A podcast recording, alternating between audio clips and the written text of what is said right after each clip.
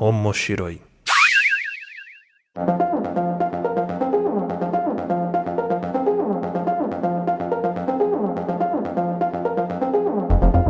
Olá a todos, sejam bem-vindos ao Omoshiroi. Eu sou Luiz Hunziker e estou aqui neste podcast que é onde nós vamos discutir assuntos relacionados a animes, mangás e tudo que envolve o universo otaku e da cultura pop japonesa.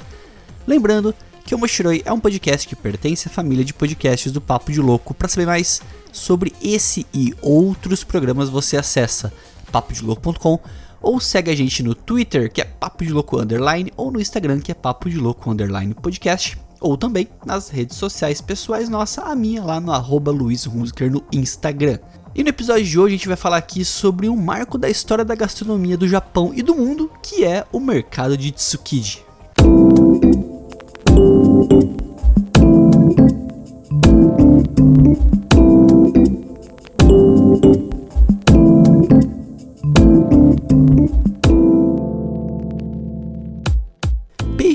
Frutos do mar são parte constante do cardápio e rotina dos japoneses. O consumo destes é algo amplamente difundido entre os japoneses, que vem se tornando cada vez mais comum entre os ocidentais, com a popularização de pratos como sushi, sashimi, temaki, entre outros. Mas, como todo bom prato, a escolha dos ingredientes é fundamental para o sucesso e qualidade do produto final. E nesse ponto, a tradição de Tsukiji Shiba faz com que este local tenha ficado conhecido como a cozinha do Japão. Tsukiji foi o maior mercado atacadista de peixes e frutos do mar do mundo e também um dos maiores mercados atacadistas de comida de qualquer tipo. Fundado em 1938, se manteve operando por 83 anos, encerrando suas atividades em 2018 e por muito tempo deteve 70% das negociações de comida de todo o Japão chegando a ser negociado 916 mil toneladas de alimentos por ano. Supervisionado pelo Mercado Atacadista Central Metropolitano de Tóquio, o mesmo era localizado na região de Tsukiji, em Tóquio. O mercado era muito famoso pelo leilão de atum, Maguro, onde todo começo de ano o primeiro atum é arrematado por valores exorbitantes, chegando na faixa de 3 milhões de dólares. Na tradição do Japão, quem compra o primeiro atum do ano terá um bom ano comercial. Apesar de que não deixa de ser verdade no atual momento, já que o comprador acaba tendo muito destaque sendo noticiado na mídia, fazendo uma grande propaganda de seu negócio. Em Tsukiji não se vendia apenas pescados, era possível também encontrar lá hortifruti, além de restaurantes e demais comércios relacionados, o que tornou o local muito popular entre os turistas. O horário de funcionamento era das 4 horas da manhã até as 11 da manhã. Com isso, turistas que iam na parte da tarde não encontravam nada, nem restaurantes, muito menos o comércio. Lojas essas que eram atendidas por um total de 42 mil funcionários, divididos entre atacadistas, contadores, leiloeiros, oficiais de empresa e distribuidores. Tsukiji deixou de existir em 6 de outubro de 2018 e foi transferido para o distrito de Toyosu, 2 km de distância de seu antigo endereço. Tudo isso devido à adequação de espaço e principalmente por causa das Olimpíadas, fazendo com que Tsukiji se torne um grande estacionamento e abrigue algumas atrações para os turistas. Após isso, ainda está indefinido o destino final do terreno.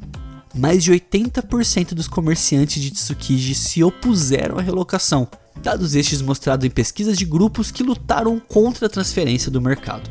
A inauguração do novo endereço foi conturbada, rodeada de protestos e até com um incêndio acidental acontecendo. O mercado, seja no saudoso Tsukiji ou no atual Toyosu, abre em quase todas as manhãs, exceto domingos, feriados e algumas quartas-feiras.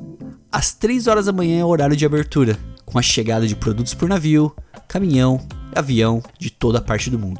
Particularmente impressionante é o descarregamento de toneladas de atum congelado que acontece no mercado. Depois de descarregado o material, os Orochi Gyosha, que são os atacadistas que acabam preparando o leilão, estimam o valor e preparam o recebimento dos produtos para fazer o início das ofertas. Os compradores, que devem ser licenciados para poder participar do leilão, também inspecionam o peixe para poder estimar para qual peixe eles gostariam de dar uma oferta e qual que é o valor. Os leilões começam por volta das 5h20 da manhã. Os lances podem somente ser dados por participantes licenciados. Estes candidatos incluem atacadistas intermediários, que são os Nakaoroshi Gyosha, e outros compradores licenciados por agentes de restaurante. Empresas de processamento de alimento também e grandes varejistas acabam participando do leilão. Os leilões geralmente terminam por volta das 7 horas da manhã.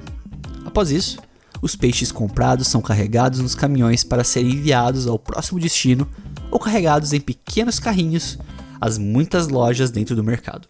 Lá, os proprietários das lojas cortam e preparam o produto para o varejo. No caso de peixes maiores, por exemplo, atum e peixe-espada, o corte e a preparação são elaborados. O atum e o peixe-espada congelados são muitas vezes cortados com grandes serras elétricas. E o atum fresco é cortado com facas extremamente longas, algumas delas com mais de um metro de comprimento, chamadas de oroshi rosho, maguru bosho ou rancho rosho. Na cultura pop, o mercado de tsukiji está bem presente e marcado na história. Nos animes, nós temos Joshiraku, que em seu sétimo episódio aborda a transferência do mercado e o comportamento errado que os estrangeiros têm no local. O board game Tsukiji usa como tema o ambiente do leilão de peixes, como mostrado no episódio do nosso podcast Cormão, que é o Gambiarra Board Games, episódio número 24. Sem falar do documentário Giro Dreams of Sushi, que fala sobre o respeitadíssimo sushi man Jiro Ono e sua relação com a gastronomia. Hoje em dia, já em seu novo endereço, o mercado tenta sobreviver com muitas dificuldades, onde os atacadistas relatam uma perda de 20% nas vendas em seu novo endereço, bem como problemas estruturais de estacionamento e redução de procura de consumidores menores, como pequenos restaurantes e chefes. Redução essa que só não foi maior devido ao aumento das exportações feitas pelo país. De Tsukiji, nos resta a história e o aprendizado, um espelho para entender como este mercado foi tão grande e importante para o mundo. Para Toyosu, resta a esperança que ele possa se tornar tão relevante e marcante para a história do Japão e do mundo.